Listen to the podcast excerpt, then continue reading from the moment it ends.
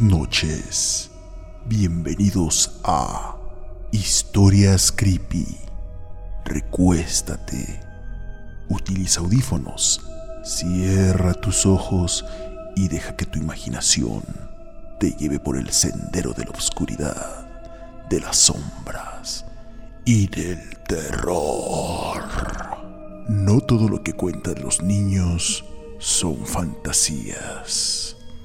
A veces pueden ser toda una terrible realidad. Esta es la historia creepy de hoy.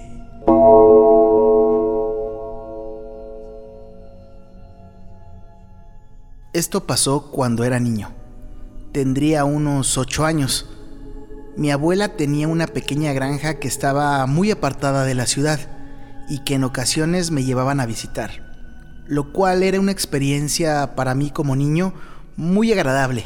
El campo, los animales, un arroyo cerca para ir a nadar, árboles que trepar.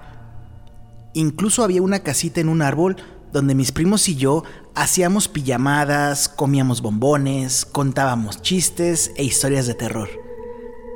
Era algo realmente muy divertido.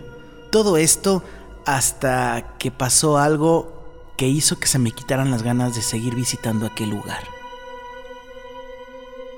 Mis padres me llevaron a la granja de mi abuela un fin de semana y coincidió que estaría con otros dos primos, mi abuela ya era algo mayor para jugar con nosotros, pero aún así siempre nos brindaba su tiempo y atención, además de que cocinaba muy rico. Creo yo que la inspirábamos. El primer día recuerdo que fui el primero en llegar a la granja, y luego llegaron mi tía con mis primos, Luis de mi edad y Gaby como de 10 años, y de esta última es de quien se centra esta historia. Gaby era una niña tierna, amable y sonriente, con mucho amor que dar para el prójimo. Especialmente sentía un aprecio por los animales, llena de sensibilidad, enfocada al arte en todas sus expresiones. Sobre todo dibujaba muy bien para su edad. Convertía cualquier momento o vivencia en una hermosa obra de arte. Y viéndolo desde el punto de vista de que los niños no se juntan con las niñas, a mí y a su hermano sí nos agradaba jugar con ella, porque a pesar de ser niña, no era la típica modosita. Le gustaba jugar con nosotros cosas de niños, incluso nos ganaba si jugábamos fútbol o básquet con ella. Como era más grande que nosotros, se nivelaba la situación. Recuerdo que yo estaba en la sala mientras que mis primos bajaban sus cosas del auto, y en eso mi abuela le preguntó a mi tía que cómo seguía Gaby. Mi tía, algo preocupada, le dijo que sus pesadillas de que se le iban a llevar unos enanitos seguían, que ya comenzaba a afectarle en sus calificaciones en la escuela y que se había vuelto más retraída, temerosa y solitaria. Que el psicólogo le había recomendado este viaje para que Gaby se distrajera un poco y dejara de pensar en aquellas cosas, y que solo esperaba que esta etapa pasara muy pronto. Esa noche, Después de haber jugado mucho durante todo el día, como ya era costumbre, nos fuimos los tres a dormir a la casita del árbol. Pero a medida que se acercaba la hora de dormir, Gaby se ponía cada vez más nerviosa e inquieta. Le pregunté que qué era lo que le sucedía. Ya vienen por mí. Me dijeron que esta noche vendrían y que me llevarían al lugar de donde ellos venían. Le pregunté que quiénes vendrían por ella. Los enanitos. Luis le dijo que no siguiera con eso, que le daba miedo, pero ella insistió que eso pasaría. Pero finalmente el sueño nos ganó y nos quedamos dormidos. Yo siempre he sido de sueño muy ligero. Cualquier cosa me despierta. Así que como a las 3 de la madrugada más o menos, me despertó un ruido que era como una especie de zumbido. No sabía de dónde venía. Me levanté y me asomé por la entrada para ver qué pasaba. Fue en ese momento que vi que había algo flotando encima del árbol, cuando de repente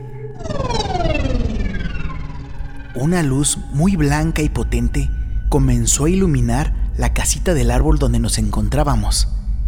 Era algo cegadora. Traté de despertar a Luis, pero estaba como muy duro, rígido, como si algo lo hubiera congelado. Gaby sí se despertó y muy asustada me dijo, Ya llegaron por mí, no dejes que me lleven. Asustado, cerré la puerta de la casita del árbol y la tranqué con una de las sillas que teníamos. Pero Gaby no quitaba la vista de la ventana, diciendo que entrarían por ahí. Y en eso comenzamos a ver una pequeña mano gris verdosa con cuatro dedos muy alargados y escuálidos agarrando el borde inferior de la ventana. Y a esto se sumó otra mano igual de horripilante. Y poco a poco fue asomándose un ser con una enorme cabeza y, lo que nunca olvidaré, con unos enormes ojos oblicuos y negros. El terror paralizó mi cuerpo. Comencé a llorar y a gritarle a mi abuela, pero al parecer no me escuchaba. De un salto, la criatura entró por la ventana, seguida de otras dos criaturas más, igual que la anterior. Eran como de nuestro tamaño. Del miedo tomé un bat que teníamos y me abalancé a golpear a uno de esos seres, pero este me tocó la frente con su fría y viscosa mano. Yo solo caí al suelo. Podía ver todo lo que pasaba, pero no podía moverme. No sé qué me hizo. Estos seres se acercaron a mi prima Gaby. Ella lloraba y gritaba, pero otro de esos seres le hizo lo mismo que me hicieron a mí. Y cayó como dormida, pero sus ojos aún continuaban abiertos. Podía verla observándome como pidiendo que la ayudara, pero realmente no podía hacer nada por ella. Los seres la levantaron como con una especie de rayo y la sacaron levitando por la ventana y simplemente salieron de la casita del árbol.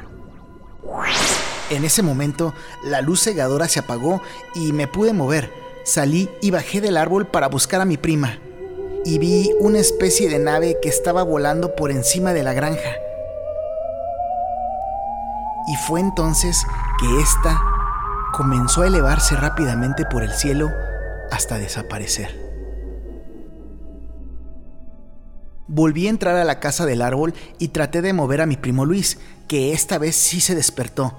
Le dije lo que había sucedido, pero no me creyó. Él no había escuchado ni sentido nada. Se dio cuenta que no estaba su hermana Gaby y fuimos a despertar a mi abuela, la cual tampoco había escuchado nada de lo sucedido y le conté acerca de los seres que había visto y que se habían llevado a Gaby. Mi abuela, muy preocupada y alterada, salió a buscar a Gaby por toda la granja. Duramos como una hora buscándola por todo el lugar. Pero el pánico, la desesperación de no encontrar a su nieta y su edad le jugaron una mala pasada.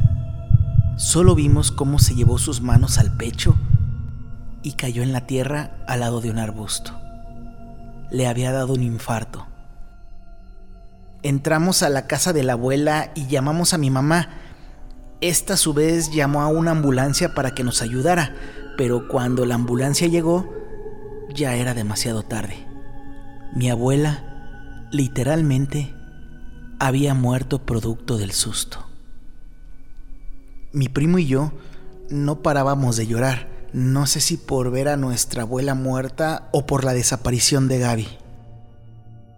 A la mañana siguiente, ya con mi mamá y mi tía, la mamá de Gaby Luis, les conté lo que había pasado, pero como era de esperarse, no me creyeron. Dijeron que lo había soñado. Dieron el reporte a la policía y se organizó una búsqueda de mi prima por la zona, pero no la encontraron. Casi tres semanas después de lo sucedido, una noche, dos granjeros que tenían un rancho no muy lejos de ahí, vieron un objeto con luces muy brillosas volando sobre la granja de mi abuela. Fueron a investigar qué sucedía, pero cuando llegaron, aquel objeto se había ido. Mientras revisaban la zona, bajo aquel árbol que tenía aquella casita donde jugábamos, encontraron a mi prima Gaby, sentada y sin decir una sola palabra. Todo esto pasó hace ya 15 años. En mi familia este es un tema tabú. Nadie se atreve a hablar de la situación. Mis tíos, los papás de Gaby y de Luis, se divorciaron debido a la presión psicológica del suceso. Y mi primo Luis cayó en las drogas debido a lo mismo. Pero por quien siento pena y preocupación es por mi prima Gaby. Ella nunca volvió a hablar desde que le encontraron y ha permanecido así todos estos años después de su desaparición, salvo en los momentos que de repente comienza a gritar y a balbucear sin parar, razón por la cual terminó internada en una clínica psiquiátrica donde la mantienen sedada todo el tiempo. Eventualmente voy a visitarla, pero la semana pasada que fui a verla, para mi sorpresa, Gaby volvió a hablar después de 15 años de silencio. Lo preocupante es que ella solo me dijo, Ya vienen, ya vienen por mí, ya vienen por mí otra vez.